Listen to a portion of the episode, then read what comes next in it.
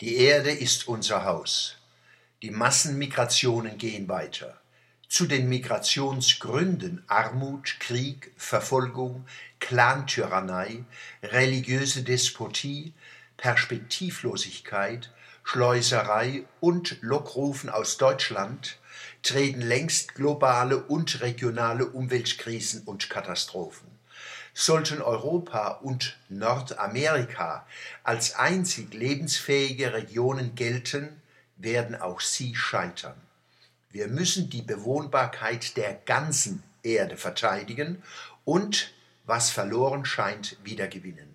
Dazu gehört auch, Europa hat das Recht und die Pflicht, seine Grenzen zu sichern. Die Wahrung unserer Grenzen wäre nicht das Ende, sondern der lange gesuchte Gründungsakt Europas. Menschen, die Gefahr für Leib und Leben entfliehen, müssen wir Schutz bieten, verbunden mit dem Bemühen, die Rückkehr in ihr Land zu fördern, wo sie dringend gebraucht werden. Alles andere hieße, die Unbewohnbarkeit großer Regionen der Welt hinzunehmen. Und wir dürfen die Not der Menschen nicht missbrauchen, um sie hier als Billiglöhner und Billigkonsumenten zu integrieren. Die hochkapitalisierten Länder Mittel- und Nordeuropas sowie die USA, Kanada, Australien, Japan, aber auch China, Russland, Indien, Brasilien und andere müssen viel mehr in die Heilung prekärer Kulturen, auch im eigenen Land, investieren. Für kapitalstarke, hochproduktive Länder heißt dies Vergeudungsproduktion, Kapitalvernichtung und Kapitalhinterziehung zu bekämpfen und vagabundierendes Kapital in ökologischen und gesellschaftlichen Nutzen zu wandeln.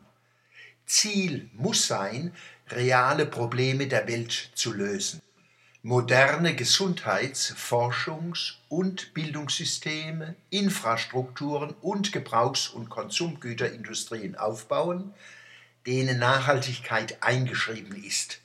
Globale Marshallplan-Bündnisse sind so wichtig wie das Klimaabkommen von Paris. Nicht der Casino-Kapitalist darf Leitbild sein, sondern der ehrbare Kaufmann. Nur was wir in seinem Geiste schaffen, ist wirklich erwirtschaftet. Politik, Wissenschaft, Wirtschaft, Medien, Kirchen und Gesellschaft müssen dabei steuernd auf Welt- und Regionalmärkte einwirken.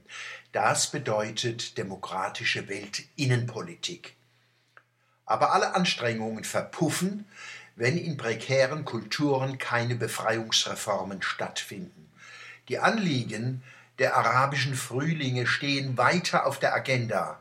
Sie dürfen nicht mit der Jugend dieser Länder aus ihrer Heimat vertrieben und gelockt werden. Von Muslimen hoffen wir, dass sie ihr Buch kritisch lesen und die Entdeckungen der europäischen Aufklärung kennenlernen. Diese ist keine westliche Folklore, sie hat Weltgeltung. Liebe Leser, liebe Hörer, ich wünsche Ihnen Gesundheit, Licht, Mut und Freude zu Weihnachten und für das Jahr 2016.